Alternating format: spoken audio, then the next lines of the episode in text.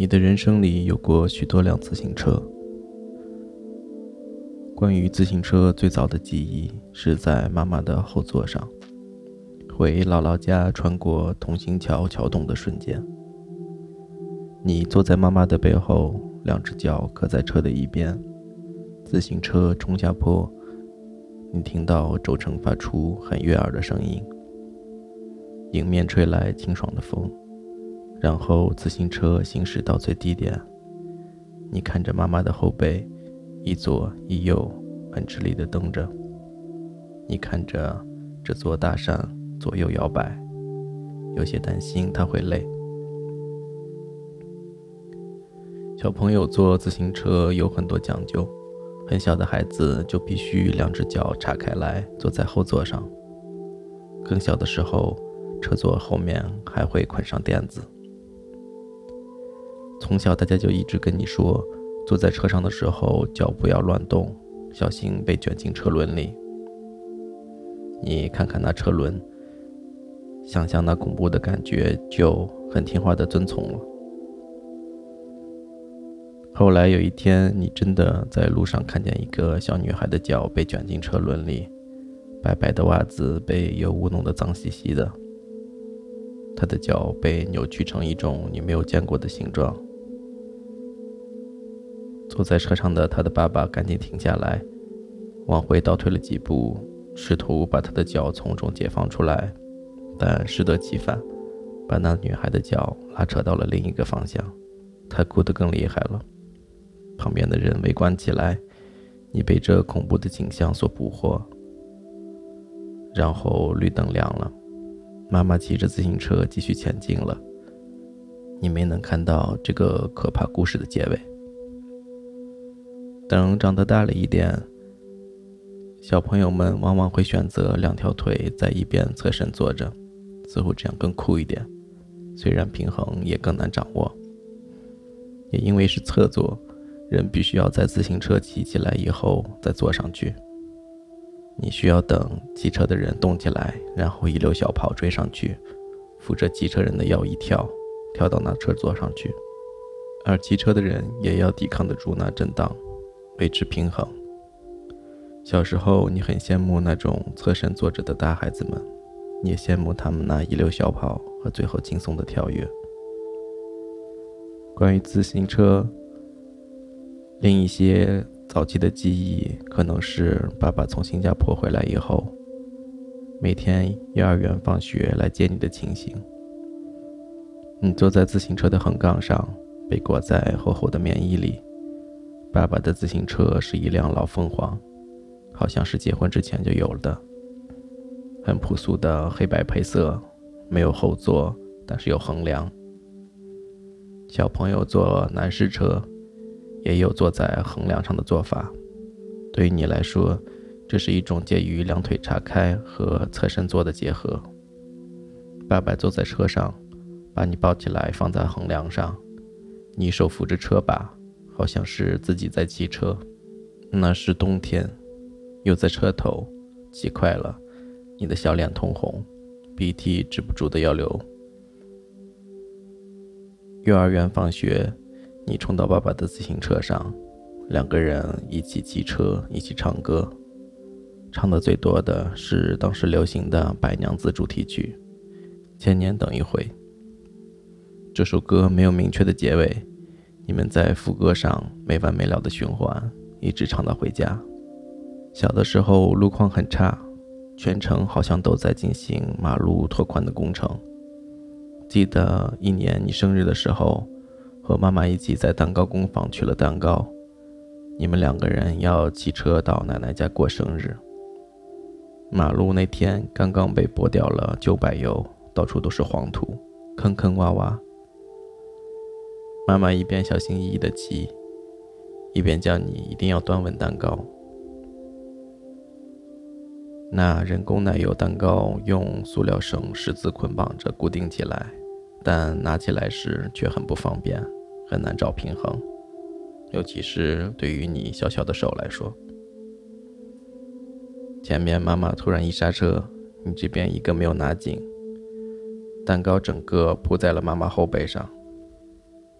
妈妈“哎呀”的叫了一声，你哈哈的笑了起来。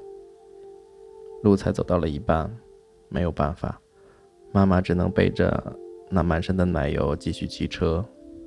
你在后面，满身满脸全是蛋糕，随手抓起一块来就往嘴里放，在外人奇怪的目光下，你自己还觉得有点得意。另一次小事故，则是一家三口一起骑车出去玩的时候。同样，马路也在进行翻新的工程。一个十字路口上堆了很高的土，车没有办法开过去，但是自行车勉强还可以。你坐在爸爸的老凤凰横梁上，爸爸费了半天的劲，终于把车推上了土坡。马路对面的绿灯亮了，爸爸看着你。问你敢不敢一起冲下去？仔细想想，那土坡其实不算低，起码有半个人高。不过这是少有的全家一起出门骑车兜风，你又在兴头上，就说敢。然后爸爸一撒闸，喊着冲啊！然后你们两个一起摔到了土坡的下面。你更是因为坐在横梁上，整个身子飞了出去。脸直冲冲地拍在了土上，全身上下大大小小伤口一片，所幸都只是些皮肉伤。周围的人赶紧过来把你们父子两个拉起来。你抬头看看，妈妈还扶着车站在土坡上，呆若木鸡地看着你们。这件事之后，爸爸是不是都会想起来，要和你说一说？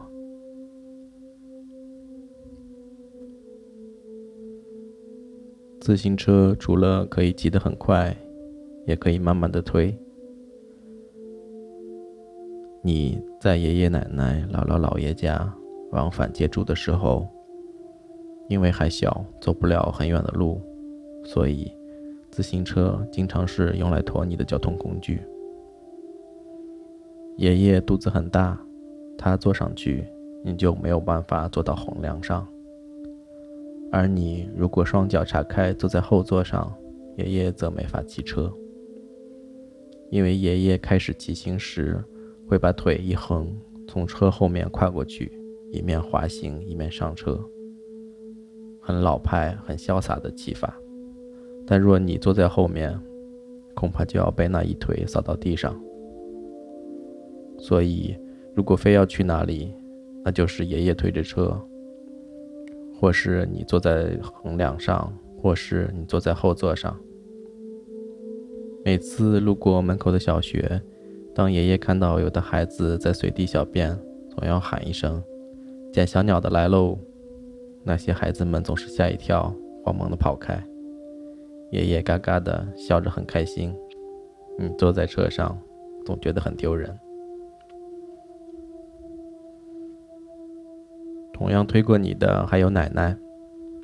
有一次你发了很高的烧，爷爷出门不在家，奶奶必须带着你到镇上的诊所挂水。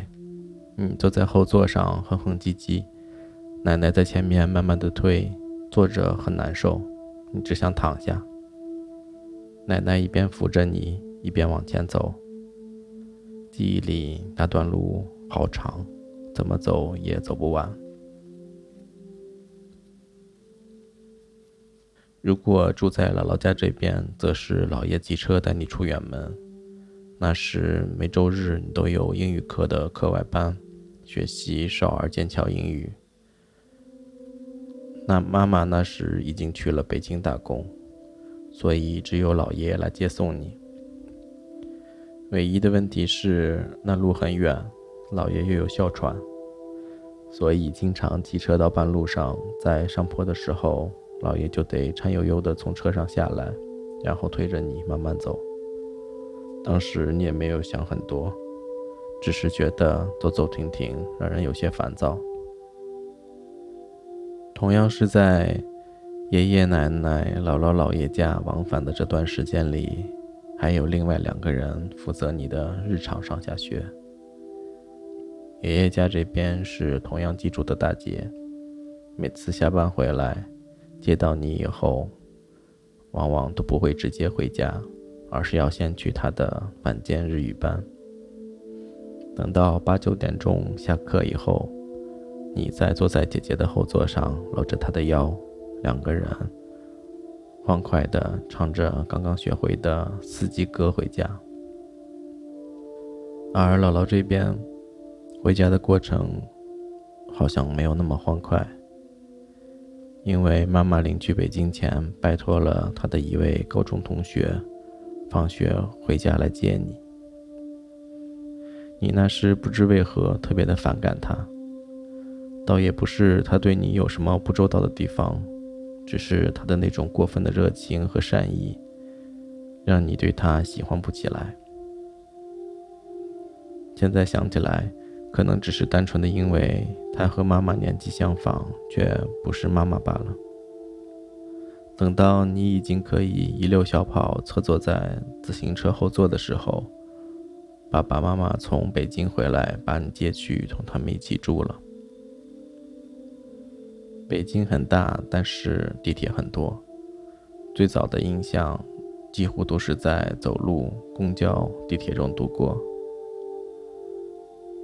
然后有一天，爸妈照例饭后去散步，路过小区门口的自行车摊子，就没有预兆的买下了在北京的第一辆自行车。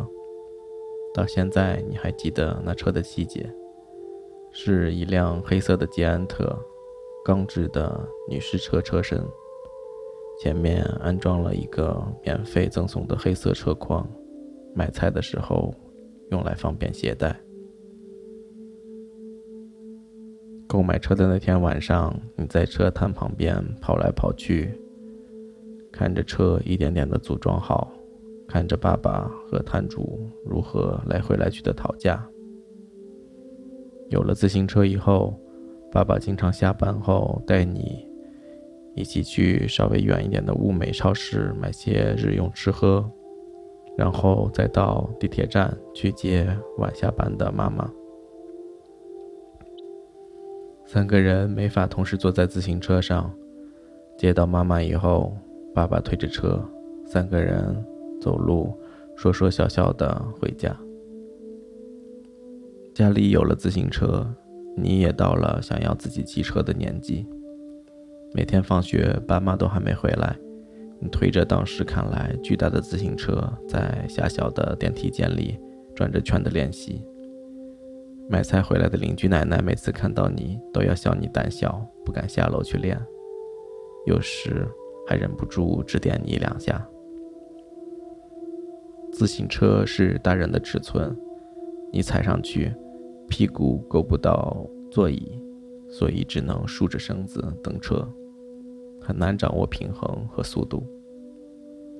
就这样，踉踉跄跄的在楼上等了一两个礼拜以后，你决定下楼去试一试。第一次自己推着车下楼，刚刚开始还很在意别人的目光，就只能找到小区里一块没人的空地上练习。小区的地面当时是由水泥砖铺成的，不像是柏油路。砖与砖之间的缝隙让骑行很不顺利，尤其那廉价的家用车更没有什么减震一说。你踩着自行车，一个人在楼下磕磕绊绊地转着圈子，现在想起来是很无聊的，但那学习的过程好像怎么也不让人厌烦。你喜欢那种奔跑时的速度和不费吹灰之力就可以移动起来的轻盈。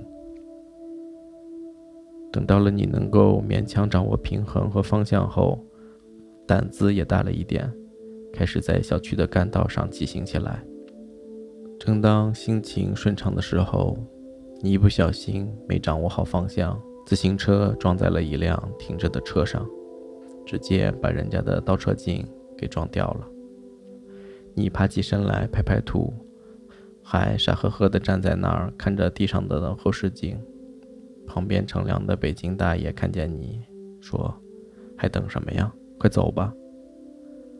你听见那话，就踩着自行车跑走了，带着刚刚摔过跤的羞耻和隐隐作痛的膝盖，你的脑袋也不太灵光，骑了一圈又回到了同样的地方，但其实也没办法，因为那车就停在去往你家单元门的必经之路上。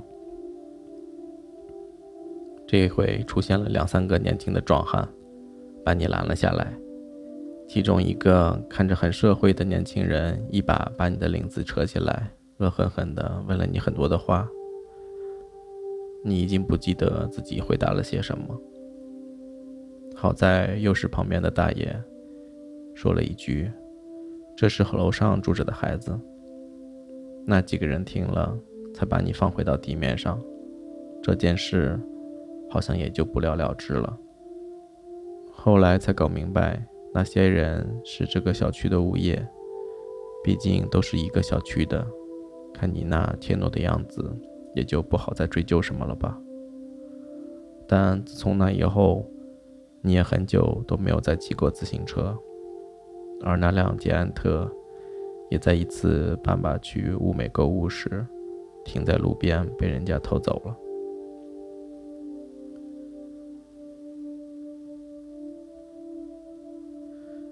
等自行车再回到你的人生里时，你已经是初中生了。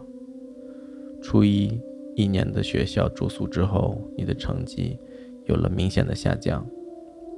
于是家里决定，还是每天开车接你上下学。过了一段时间以后，你提出购买一辆自己的自行车。这件事以前也提出过，但当时住的家很小。又没有什么必要，而现在经过一段时间每天早上的接送，想必他们也都有点厌烦了，于是答应了你的要求。那时候同学们之间都流行着一种叫做高赛的自行车，其实也就是所谓的公路自行车。在你小学的时候，帅气的大哥哥大姐姐们骑的都是山地自行车，粗粗的轮胎。复杂的减震，还有后轮上可以自由调节高度的挡泥板。但初中的你，对于公路自行车这种古怪的长相，着实的着了迷。车把像牛头一样，车身轻盈朴素，一只手就可以提起来。尤其是那细细的车轮，让你觉得很少见、很不可思议，又充满了向往。于是，一个周末，妈妈带着你去了城西的捷安特专卖店，购买了你人生中第一辆自行车。那是一辆靛蓝色的捷安特公路自行车，车把有着蓝白迷彩的泡沫材质包裹，车身很轻，同之前的钢制骨架有很大的差别。五档变速，档位调节器被安置在了车辆靠近车把的位置上。骑行的时候，还需要稍微欠身去用手来扭动那旋钮。你坚持没有要车筐和挡泥板，因为你很喜欢这种纯粹的感觉。这辆车买来以后，好像还在同样骑车的同学们之间引起了一些小小的话题。之后的两年时间里，除非是大雨大雪天。你都是骑着自己的公路车上下学，每次都要经过城西的游乐园，那里有个大大的下坡和上坡。你特别喜欢冲下坡时候的感觉。初中以后，你跟随着父母一起到南方读书，自行车也就留在了北京。家离学校更远，也就没有骑车的机会了。每天坐着公交车上下学，等考上了大学，大学第一年的暑假时，你同在北京的朋友们一起计划着一场骑车的旅行。无疑是受到了摩托日记的鼓舞。刚开始，叫来了四五个人，大家都热情澎湃。后来等到出发的那天，只有你和你初中时的好朋友。你骑着你的公路车，他骑着他的山地车，两个人从北京出发，每天七八十公里，沿着国道以济南为目标前进。白天顶着酷暑，同身边的拉货大卡车抢道路；晚上如果有条件的话，就在县城的小招待所或者在快捷酒店里过夜。开始的几天还是很高兴的，旅行的兴奋感，骑车的自由，路过河北还吃到了正宗的河间驴肉火烧。然后便是夏天的酷热，身体的疲惫。网络还很落后的那个时代，手机的 GPS 也偶尔有不灵的时候。两个人推着车走进了泥泞的庄稼地里，但最要命的还是屁股很疼。之后的路也越来越难走，有时候摔跤受伤，有时候车轮爆胎，还有时候根本没有住所，只能暂住在货车司机的大通铺上。度过了胆战心惊的一夜，到了最后，两个人说的话越来越少。等到了济南分手的那天，竟然也都是淡淡的。他打包了他的山地车，坐上了回北京的火车，你则和父母一起开车南下。但你和他都忘不掉的，应该是一天夕阳时分，在一座桥上看到的一望无际的玉米田。像是绿色的海，而你的那辆捷安特也就这样被带到了南方，之后也就留在了南方。上大学的时候，共享单车开始普及起来，一开始还是需要在站台停放，之后又有了现在的小黄车、小蓝车。那时你在国外上学，暑假回来。那种浦岛太郎上岸后的物是人非，和青涩的年纪，还有情感上的失意，让你把夏天、小黄车、忧郁结实的联系在了一起。深夜在城东蹦迪，然后骑一辆小黄车，风驰电掣的在长安街上飞行，路过田老师红烧肉，买一份卤肉饭。吃完，接着残酒，一边在高架桥下慢慢的骑，一边唱着 "I can't give you anything but my love"。最后把小黄车扔在小区门口那一堆小黄车里，趁着朝阳还没有升起，就睡去了。再后来，你在伦敦也有了一辆自己的自行车。一辆二手的标致公路自行车，很明显的是一辆被偷来的脏车，而且质量也不是很好，但耐不住那价格的便宜和你喜欢公路车那种让你熟悉的感觉。白色的车身，细细的车轮，多少次在伦敦下过雨的街道上骑行，照样还是没有挡泥板。不同的是，那一年锁好车后，你要在原地抽上一支烟。在英国这个离不开雨的国度，自行车显得很多余。不能骑车的日子十有八九。最后那车如何卖掉，已经不记得了，也许是被偷走了。总之，修修补补。不断的爆胎，在他身上花的钱大概能再买半辆车了。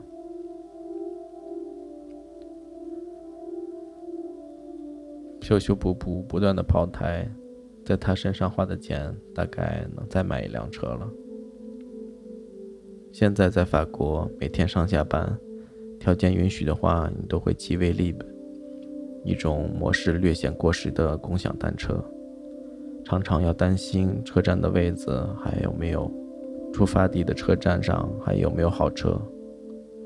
如果能有一辆车况良好的蓝色电子助力车，一边听着音乐，一边在巴黎的围城大道上骑行，还是会让人心情舒畅的。